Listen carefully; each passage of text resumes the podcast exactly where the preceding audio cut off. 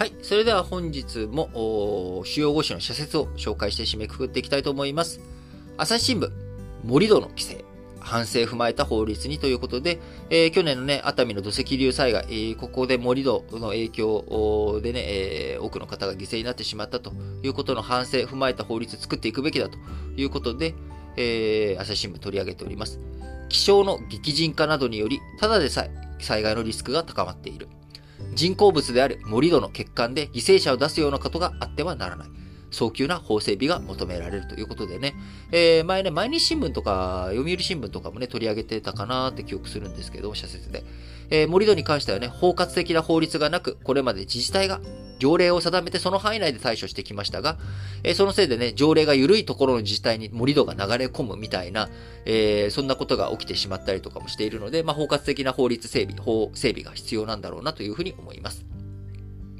えー、朝日新聞もう一本は、大企業の原資、税の歪み放置するなということで、えー、こうね、名目上、資本金が1億円よりちっちゃくなると、えー、1億円未満だったか1億円以下だったのか、あ、1億円以下ですね。えー、1億円以下の場合は、税務上、中小企業という風な枠組みになります。えー、新型コロナの影響もあって、多くの会社、あ減資という処理をして、えー、資本金を1億円以下に減らすということをしております。えー、この結果、税務上の中小企業になったのが、2020年度、えー、997社に膨らみ、えー、21年度には上半期だけでも684社が資本金を1億円以下に減らすという作業、こういったことをやっております。えー、大企業でね、人件費とか、多くの従業員を雇っている。で、あるいは、資本金は1億円なんだけど、資本の部、全体では非常に大きな金額を持っているところが、税務上の立て付けは、えー、こう、中小企業になってしまっていると。いうこと。こういうことによって、えー、所得がね、えー、出なくても、課税される、えー、外形標準課税とか、こういった部分についての、えー、税逃れ、課税逃れ、えー、みたいな動きになってないかということ。これをね、えー、このまま放置してていいんかいということが朝日新聞言ってることで、えー、僕もね、ここはやっぱり気持ち悪いところだなと思います。えー、課税逃れを目的に減資する企業は社会的責任を問われるだろう。だが、最大の責任は、歪んだ税制を長年放置してきた政府与党にある。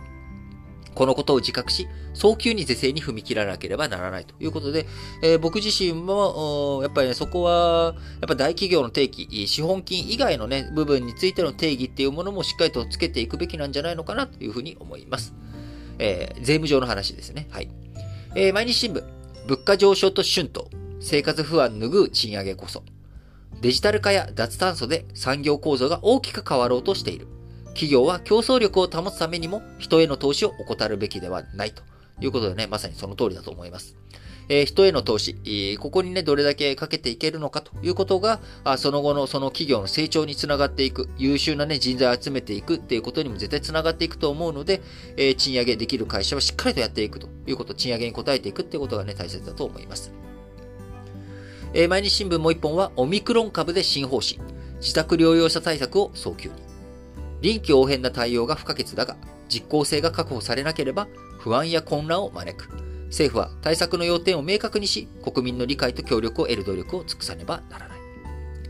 えー、産経新聞、立憲民主党の資金提供、泉代表は事情能力を示せということで、えー、立憲民主党がですね、報道番組を制作配信するネットメディア、チューズライフプロジェクト、CLP に番組制作費などとして多額の資金を提供し、それを伏せていた問題に対して、えー、どういうふうに対応するんですか？というところですね。番組への関与はなかったというが、立憲民主党はどこまで詳細に調査したのか？枝野幸男前代表は関わっていなかったのか？こうした真相解明に本気で取り組んだとは思えない。立憲民主党は改めて第三者委員会で調査すべきだということで、えー、非常にね、あの、ブーメランというかですね、えー、いろんなところは、まあ、いろんなところに資金提供するっていう中で、えー、なんでしょう。お金出してるだけじゃなくて口も出してるんじゃないのとか、それでいろんな思惑、ステルスにやろうとしてたんじゃないのと。えー、この前もね、なんか TikTok で TikToker に対してね、ステマを TikTok が、あお願いしていたっていう問題。僕自身はね、なんでしょう、この、まあ、今回立憲民主党の話とかもそうなんですけど、僕自身、これ個人的な感覚です。世の中的にそれが良くないことだっていうことは分かってるんですけど、あのー、ステマっていけないことなのかなってすごく思うんですよね。ステルスマーケティング。企業からお金をもらってるということを伏せて、えー、なんでしょう。こう宣伝するっていうことが、そんなにいけないことなのかなって、えー、僕自身思うんですね。というのも、別に誰が言っているって僕あんまり気にならないというか、その、自分がそんなに好きじゃない芸能人であっても、別にその製品がいいかどうか。ね。あの、僕らってどっちかって言ったら、いい仕事をしたらその仕事が評価される。宣伝とか候補、大切だけど、それよりもいいものこそが光るはずだっていうことを、えー、僕ら信念として持っている社会じゃないですか。えー、職人社会、日本社会としては。なんだけど、なんかそれに対して宣伝とかで惑わされるっていうことの方が強いっていうことをね、なんか言ってるようで、なんかちょっと気になっちゃうんですよね。別にそのものが良かったら買えばいいし、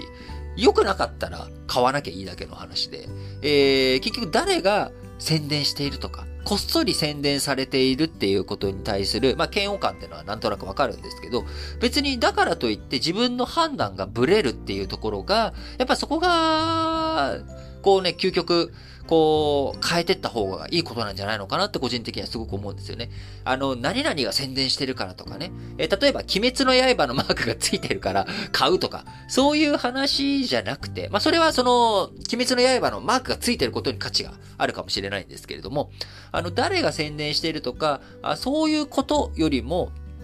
その製品、商品自体、それが本当に自分にとってふさわしいものなのか、必要なものなのか、それが自分にとってその買うだけの価値の値段があるの、あるものなのか、なんかそういう風に見ていった方が、まあ、ステマの問題ってなかなか消えないと思うんですよね。その、えー、メディアの報道の問題。もしかしたら僕もね、えー、立憲民主党からお金をもらえてたらいいんですけど、もらっちゃいないんですが、あの、これでもらってたら笑いますね。もらってたら笑うんですけど、まあ、もらってないんですけど。あの、そうなってくると、あの、じゃあ結局、リーの言ってることっていうのが、信用できるのか信用できないのかっていう話になると思うんですよね。で、まあ、そこから言わされてるか言わされてないか、そこってこいつなんか言ってること変だなって思うか思わないか。やっぱステマってどこにあるかわかんないので、ステルスなんでね。えー、なんでやっぱり自分自身のリテラシーを高めていくっていうことが、これがね、やっぱすごく大切なんだろうなっていうのは強く思います。えー、さはさりながら、まあ、こっそりやってたっていうことはね、政治団体として立憲民主党ちょっとね、えー、お粗末な部分あるんで、ちゃんとしっかりとやりなさいというところ。これは産経新聞の言う通りだなと強く思います。えー、春闘スタート。着実な賃上げの道筋描け、えー、産経新聞のもう一本ですね。原油や天然ガスなど、世界的な資源価格の高騰に伴い、我が国の消費者物価にも上昇の動きが見えている。そうした中で賃金が引き上げられなければ家計は苦しくなるばかりであるということでね、しっかりと賃上げしていってほしいなと思います。えー、読売新聞、トンガ噴火、えー、トンガ噴火被害。えー、すごく言いづらいな。トンガ噴火被害。通信切断をいかに回避するか。え、今回ね、トンガの噴火で海底ケーブル、これが切断されたことによって、え、被害状況を、すぐに分かることができなかった。あそういった状況をある中、日本もですね、これ一言じゃないと。え、日本の通信ケーブルっていうのは太平洋側に集中していたりとか、あ首都圏とかに集中してたりとかするので、え、そこがダメージ、え、破壊されてしまうと、え、音信不通状態になってしまうということあり得るので、え、トンガの状況、これをね、踏まえて、えー、日本も考えなきゃあかんねということで読売新聞。政府はケーブルを日本の周囲にまんべんなく張り巡らせ、災害や有事に対応できる体制を3年程度で整備することを目指している。首都圏などに集中するケーブル中継基地の地方分散と合わせて着実に進めてもらいたいと。え首都機能のね、分散とかも含めて、この前、あのージャカルタのね、えー、インドネシアの首都、ジャカルタから他のところに変えるっていう記事、えー、紹介しましたけれども、えー、首都機能の移転問題については日本もね、やっぱりちゃんと考えていかなきゃいけないんだろうなと思います。えー、読売新聞もう一本、第6波対策、検査の目詰まり解消が急務だ。子供の感染が増え、休園する保育所が第5波のピーク時を大きく上回っている。親が子供を預けられず、えー、社会活動、社会経済活動に大きな影響を及ぼしている。家庭自体も身動きが取れないケースが少なくない。えー、日経新聞。株主と企業は脱炭素へ対話を。環境配慮の力が短期間に急速に高まり、エネルギー価格が高騰し、食品や日用品などの値段に跳ね返る現象を、緑のインフレ、グリーンフレーションと呼ぶ。えー、そうなんだ。なるほどね。えー、いろんな値段がね、上がっていくということ。放置すればコロナ後の景気回復に水を差してしまう。えー、最後。重点措置地域を拡大。政府は説明尽くせ。政府は有識者らによる新型コロナウイルス感染症対策分科会を2021年11月以来開いていない。対策の全体像を分科会で整理した上で、岸田首相が記者会見を開き国民に協力を求めるべきだということでね、えー、本日も新聞解説、ながら聞きお付き合いいただきまして皆さんありがとうございます。えー、本日1月26日水曜日、日本時間、えー、夜7時半、えー、19時半からですね、えー、新聞解説ながら聞きオンライン講演会としまして、えー、有料1000円ですけれども、えーそうね、さっきの DAZN が3000円っていうのを聞くとちょっと高く感じられるかもしれませんけれども、えー、ちょっとこういった値段でやらせていただいておりますが、えー、本日26日水曜日、19時半から20時半、えー、の時間帯でですね、あの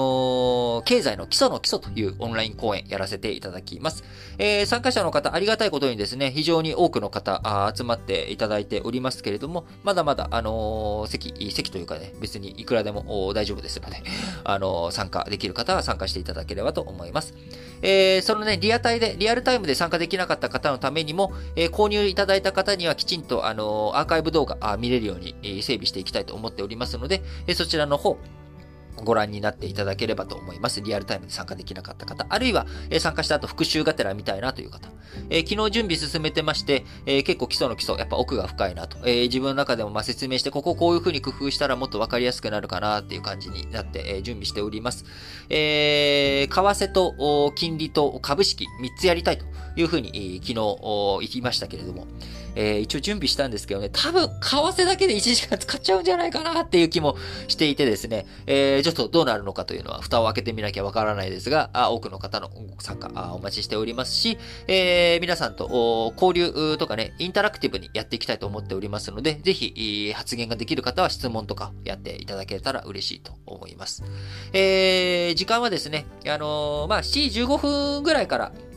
えー、オープンして、えー、30分までの間ですね、あの雑談とかもできる方とはしたいなと思っておりますので、ぜひぜひご参加いただければと思います。えー、参加希望の方はですね、えー、このエピソード、概要欄、各エピソードの概要欄に記載しております、えー、ノート記事、え、こちらの方をクリックしていただいて、え、そのノート記事購入していただくとですね、え、画面、あの、 Zoom の URL が見えるということになります。え、昨日購入いただいた方でですね、ですね、えー、Zoom の URL がなんか見えないよという方もおりましたので、個別に対応させていただきましたが、えー、おそらくですね、ユーザー登録、ノートのユーザー登録、めんどくさいかもしれませんけれども、しておいていただくと、えー、そういったトラブル回避できると思いますので、えー、可能な方は、あーノートのね、えー、ノートのユーザー登録もしてしておくといいんじゃないのかなと思います。はい。えー、皆さん聞いていただきありがとうございました。それでは、皆さん、今日も元気に、いってらっしゃい